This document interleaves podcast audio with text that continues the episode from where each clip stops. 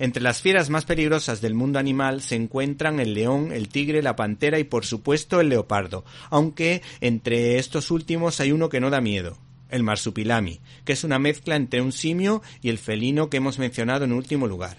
Este simpático bichito salió de la mente de uno de los grandes de la escuela franco-belga, Franklin, que en Bruselas creo recordar que su creación más famosa, Tomás el Gafe o Gastón el Gafe, aparece en forma de vistosa escultura. Y alguien se preguntará que cuándo fue la primera aparición de Marsupilami. ¿Se acuerdan ustedes del botones Spirou de Robel?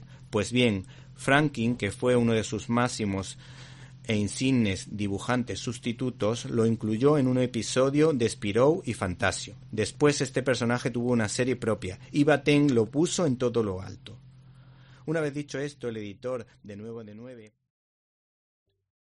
¿Te está gustando este episodio? Hazte fan desde el botón Apoyar del podcast de Nivos.